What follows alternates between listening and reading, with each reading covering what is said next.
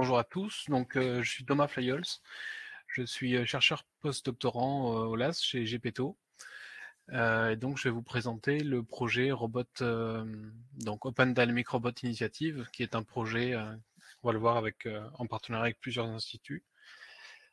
Donc ce projet Open Dynamic Robot Initiative, c'est une collaboration entre le Max Planck Institute de Tübingen en Allemagne, l'Université de New York aux États-Unis et euh, le LAS à Toulouse.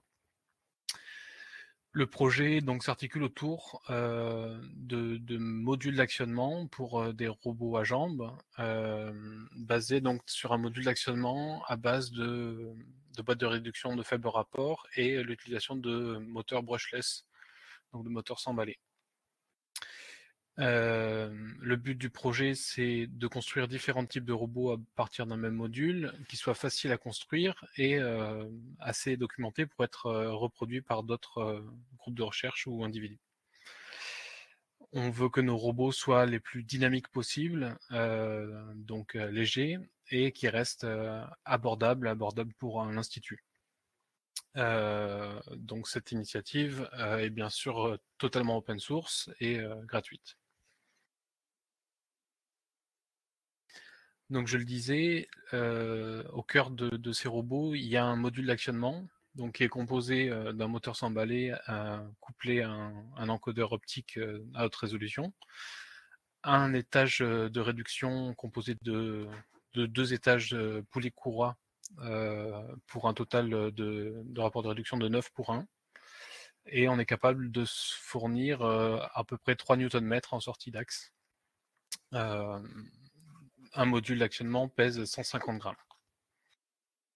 À partir de ce module, donc peut-être un petit peu plus en détail à l'intérieur de ce module, la plupart des pièces sont euh, soit imprimées en 3D, soit disponibles sur étagère. Il y a ici euh, sur cette slide, est-ce que vous voyez mon pointeur? Peut-être pas. Euh, sur cette slide, il n'y a que les trois, les trois petites pièces machine parts qui sont qui sont fabriqués euh, donc sur mesure. Et maintenant, il y a, des fabricants qui, qui, sont spécialisés sur la production de ces, euh, ces, trois petites pièces. Donc en fait, ce module peut être répliqué par n'importe qui. L'avantage d'utiliser euh, ce type d'actionnement, c'est d'avoir quelque chose qui peut être très transparent et par une loi de contrôle, ici en impédance articulaire, on peut choisir la raideur de, notre euh, contrôle et faire en fait ce qui s'apparenterait à du contrôle en force parce qu'on a une très bonne corrélation entre le courant moteur et le couple articulaire du fait de, l'absence de, frottement très, euh, impactant et euh, du faible rapport de réduction. Avec ce module, on a pris l'initiative de construire, de designer plusieurs types de robots alors des robots qui vont euh, du quadrupède à 8 degrés de liberté, 12 degrés de liberté, je vais m'attarder donc sur ce robot-là, mais aussi des bipèdes, ici Bolt à 6 degrés de liberté, ou des, euh, des mains ou des bras manipulateurs, euh, par exemple le Trefinger de DU. Et à chaque fois, sur tous ces robots, c'est le même actionneur, donc c'est vraiment quelque chose de modulaire et, et facile à changer, à adapter. Je vais m'attarder donc sur le robot Solo, qui est le quadrupède le plus avancé. C'est sûrement le, robot le plus avancé de tous ceux euh, que je vous ai présentés. Donc il a 12 degrés de liberté, c'est-à-dire que chaque patte peut être placée euh, dans l'espace en 3D. On peut euh, prendre des contacts avec le sol en 3D. Ce robot a la particularité d'avoir un, range of motion assez grand. Donc là, on, peut bien le voir sur cette illustration. Les pattes peuvent vraiment atteindre presque une sphère autour de, l'épaule. Donc ça, c'est assez intéressant pour nous. Et euh, le robot reste tout compact et léger. Euh, pour illustrer, est-ce que vous voyez la vidéo?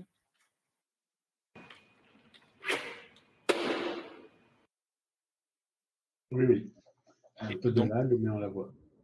Voilà, je vous, euh, je vous donnerai après la, chaîne euh, avec l'ensemble de ces vidéos sur euh, YouTube et Peertube. Mais donc ça illustre bien le fait que ces robots sont légers et restent très dynamiques, donc ils peuvent fournir des couples très impulsionnels, des vitesses assez élevées, et surtout du fait de l'actionnement dont on contrôle la raideur, on est capable d'absorber des impacts à la, à la réception ici. Donc ici, c'était la version à 8 degrés de liberté. Donc c'est pas tout à fait Solo 12, mais 8 degrés de liberté. Euh, depuis, on est passé donc sur euh, Solo 12. Donc, en plus de l'aspect euh, mécanique, mécatronique, on a essayé d'avoir une interface qui permet de contrôler ces robots la plus simple possible. Donc, ce qui se passe, c'est que nos robots n'intègrent pas de, de, puissance de calcul. Et en fait, on déporte toute la puissance de calcul, ce qui permet de garder un robot très léger. Et on ferme la boucle en communiquant avec un ordinateur distant qui est capable d'exécuter de, des algorithmes assez lourds, du type du machine learning ou, de l'inverse dynamique, des choses comme ça. Donc on n'a pas à supporter notre, notre cerveau hein, avec ces robots-là. On a une, une boucle de contrôle qui est fermée à 1 kHz, donc chaque milliseconde on échange euh, l'ensemble des capteurs du robot. Donc il y a une centrale inertielle, et dans chaque actionneur, il y a euh, une mesure, ou en tout cas une estimation de la vitesse et une mesure de la position, euh, avec une mesure du courant. Et ce que l'ordinateur renvoie au robot, c'est donc une consigne en courant, éventuellement une consigne en position et en vitesse pour avoir un contrôle local de l'impédance, et avec cette impédance, donc aussi les gains. Donc toutes ces informations sont échangées euh, à raison d'une fois toutes les millisecondes. Les librairies qui nous permettent de contrôler le robot sont euh, en C++ et bindées en Python, donc euh, facile de travailler en Python avec des étudiants. Et on arrive malgré l'interface Python et euh, la distance avec un robot euh, externe, on arrive quand même à faire des boucles de calcul au kilohertz. Peut-être un petit peu plus en détail. N'hésitez pas à m'arrêter si vous avez des questions. On aura sûrement du temps à la fin. Euh, mais je, peux rentrer un petit peu dans les détails de la structure mécatronique. ici, plutôt électrique d'ailleurs, électronique. En fait, l'avantage de construire nos propres robots, c'est qu'on peut intervenir à tous les niveaux et toute l'électronique euh, de ces robots a été euh, designée euh, au LAS. Donc, ce qu'on a dans nos robots, on a pour chaque axe moteur, en fait, pour chaque couple d'axes moteurs, donc pour deux moteurs, deux encodeurs, on a un contrôleur moteur maison qui fait, qui exécute en fait un contrôle vectoriel du, moteur, donc c'est field oriented control, peut-être plus parlant en anglais qui permet donc d'asservir un courant qui est directement proche du, couple appliqué par le moteur. Et qui permet aussi euh, localement et à 10 kHz d'implémenter un retour en position et en vitesse. Donc je parlais de l'impédance articulaire.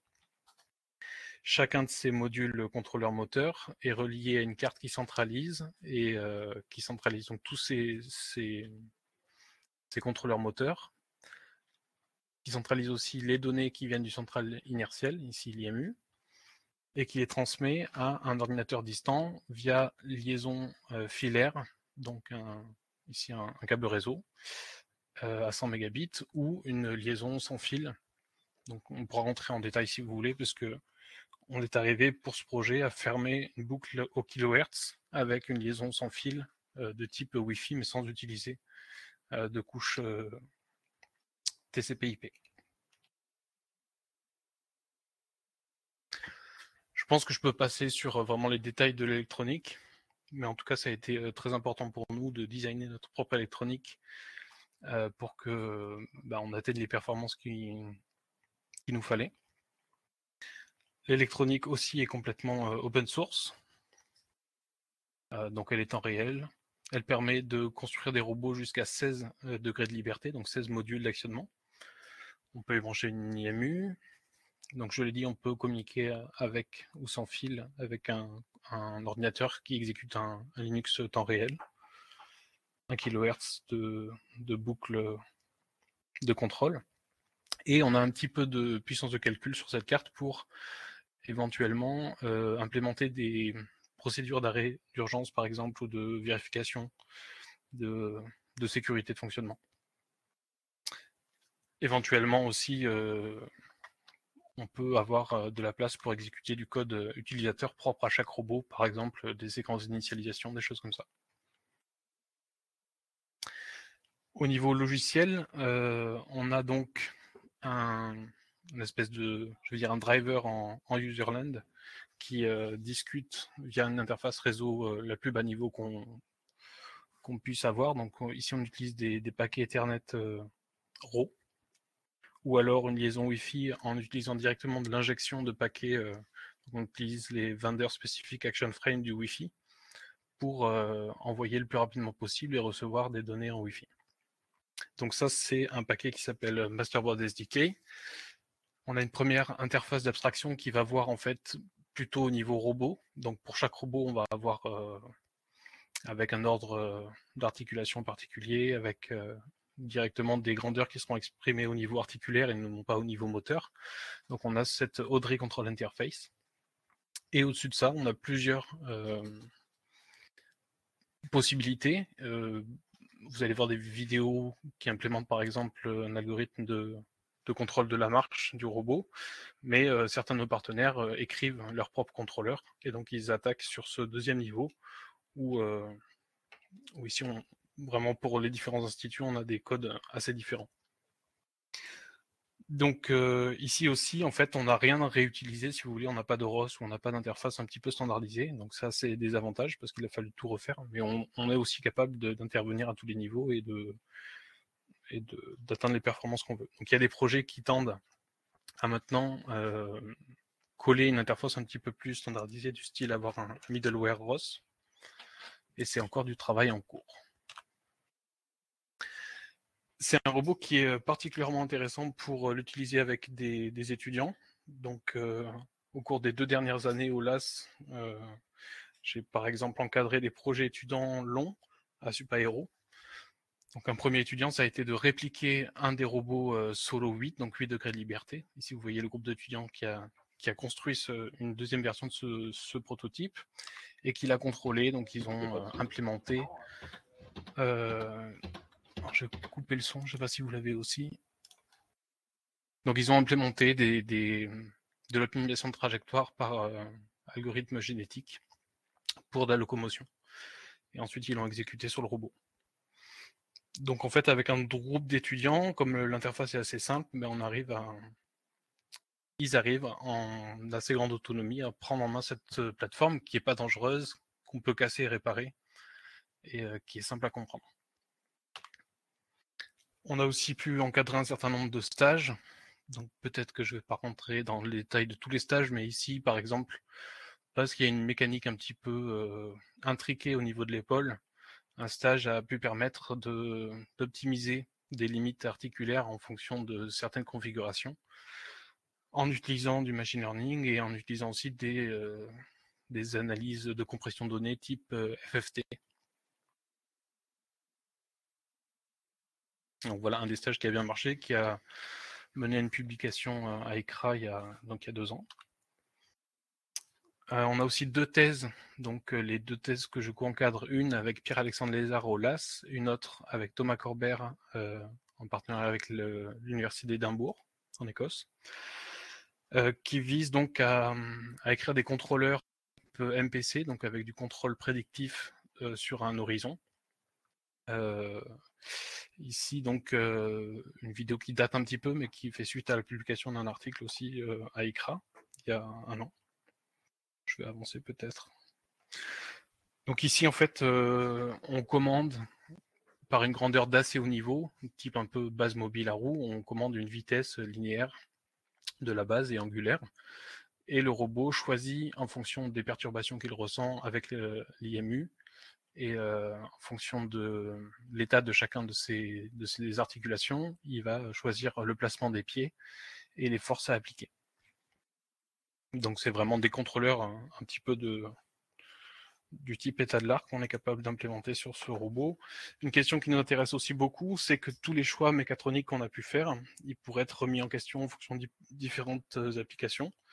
Et donc on a une thèse que je co-dirige aussi avec Philippe Swear euh, de, co-design, c'est-à-dire comment optimiser et des, des paramètres euh, mécatroniques du robot, la longueur d'un segment, euh,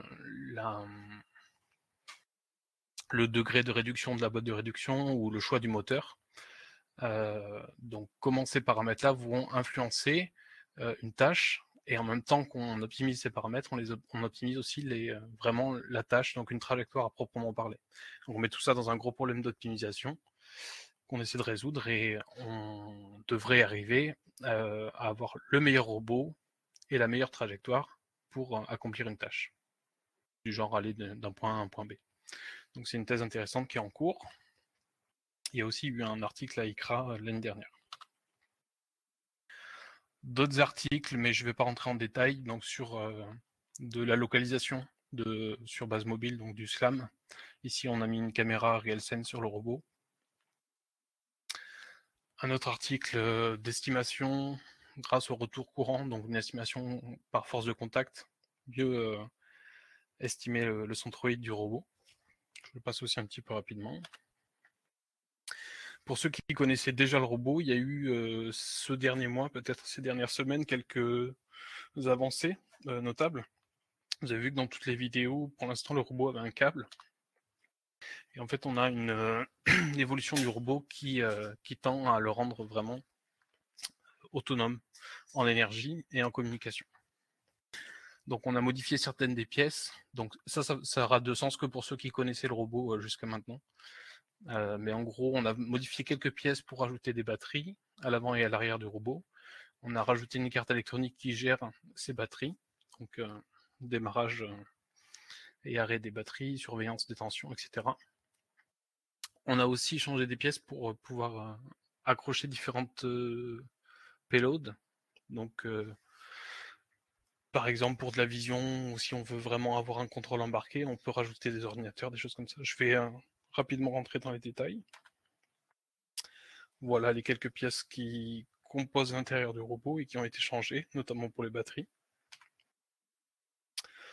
on est designé une électronique. Euh, c'est important pour nous de mesurer surtout la consommation réelle du robot, parce que dans certaines de nos recherches, on veut savoir exactement euh, combien consomme euh, une marche, par exemple, pour avancer d'un mètre, combien de joules j'ai dépensé. Et, donc l'électronique a été designée pour ça, en plus de surveiller les batteries. Je rentre pas dans les détails. On a choisi des batteries qui font que le robot reste très léger, donc ça impacte peu ses capacités dynamiques et on a une autonomie raisonnable d'une vingtaine de minutes euh, pour de la marche. Euh, donc le robot n'est pas vraiment utile, c'est vraiment une plateforme de recherche, mais 20 minutes c'est assez pour faire des expériences et, euh, et les changer rapidement pour continuer. Un projet assez important qui va, arriver bientôt, c'est que en partenariat avec PAL Robotics, on a choisi de designer notre une nouvelle version de notre propre électronique de contrôle moteur, euh, parce qu'on a certains problèmes, je ne vais pas rentrer dans les détails, mais en gros, ici on voudrait avoir des bus de communication les plus, puissants possibles, les plus rapides possibles, pour faire du contrôle décentralisé à haute fréquence. Donc c'est un projet de recherche qui va prendre encore quelques mois, voire années. Euh, et donc pour ça, on a designé une, électronique vraiment à la pointe de, ce qu'on pouvait avoir. Je pense que c'est euh, sûrement un des contrôleurs euh, moteurs open source les plus avancés. Le, CPU qui est dédié pour de la commande moteur, avec trois cœurs de calcul, des accélérateurs exprès pour de la FOC. il venait juste de sortir quand on a commencé le design de la carte, donc, donc on, a pas mal d'avance. En même temps, on est très en retard parce qu'on n'arrive plus à les faire fabriquer parce qu'on a une pénurie mondiale. Euh, donc c'est un travail qui est fait euh, beaucoup avec euh, Jérôme Hanès, pour ceux qui le connaissent au LAS. Dans les petites améliorations notables qu'on a fait notamment la semaine dernière, on a intégré un Raspberry Pi sur le robot pour avoir vraiment un contrôleur embarqué et faire des démos où on n'a pas besoin d'un environnement Wi-Fi assez dégagé pour avoir une boucle de contrôle stable. On a aussi donc pour un des papiers, on a placé une caméra sur le robot et, fait du slam. Donc ici, le slam était quand même déporté du robot. Donc il y avait un câble entre la caméra et l'ordinateur de, capture. Des idées euh, à venir, donc euh, dans les mois qui viennent, on voudrait, on a pour l'instant une très très bonne IMU, on voudrait avoir une IMU euh, un peu moins haut de gamme, parce qu'elle est très difficile à acheter pour, pour certains pays, ils n'ont pas le droit en fait. Et euh, on pense qu'on n'a pas forcément besoin de ça. On utilise beaucoup l'IMU pour estimer la vitesse euh, du robot et on voudrait euh, faire une fusion de données entre une IMU et un capteur optique qui mesurait la vitesse de déplacement par flux optique du sol. Donc voilà un des quelque chose qui est en cours. Euh, une vidéo qui date d'il y a peut-être un mois. Donc ça, c'est l'état du contrôleur de marche. Donc la thèse de Pierre-Alexandre Lézart. Euh, ici, donc le robot, il a aucune puissance de calcul. Il transmet toutes ces informations euh, au kilohertz, donc avec un ordinateur distant. Et on arrive à avoir un contrôle stable avec une liaison. Il y a environ 5% de perte de paquets parce que le, le contrôleur euh, est assez euh, tolérant à ces pertes de paquets, ben, on arrive à avoir une, connexion euh, qui stabilise le robot sur environ, je crois, 30 mètres, quelque chose comme ça. si vous avez des questions pendant que la vidéo tourne, je peux y répondre. Sinon, je vais passer. donc là, je le disais, on a un dongle Wi-Fi, euh, l'électronique bas niveau et une communication vraiment au, au kilohertz. Voilà, je vais passer cette slide. Donc c'est à peu près euh, tout ce que j'ai à vous dire. Euh, donc ça c'est la première des équipes qui a assemblé le, le premier prototype, OLAS. Si c'est un projet qui vous intéresse, sachez que toutes les informations dont on a besoin sont disponibles sur un GitHub. Donc vous tapez Open Dynamic Robot Initiative et c'est vraiment très bien documenté, surtout la partie mécatronique, donc des assemblages étape par étape. Il y a une chaîne YouTube qui est assez active aussi et un site web qui référence les premières publications autour du projet. Alors j'ai peut-être, donc voilà, la plupart des, euh, collaborateurs. Et une petite nouvelle, c'est que cette vidéo, elle date euh, de ce matin. En ce moment, si vous voulez voir le robot, il est, euh, en démonstration au Cian, donc un salon qui est en ce moment à Toulouse. Donc ça, c'est une vidéo de ce matin. Donc au Cian, on peut pas évidemment faire la fermeture de boucle en Wi-Fi parce que on aurait sûrement un environnement trop perturbé, trop chargé. Donc ici, on, a fait en sorte que tout le contrôle euh, soit calculé sur un Raspberry Pi qui est euh, embarqué sur le robot. Donc une petite carte, euh, un ordinateur miniature, quoi, si vous voulez.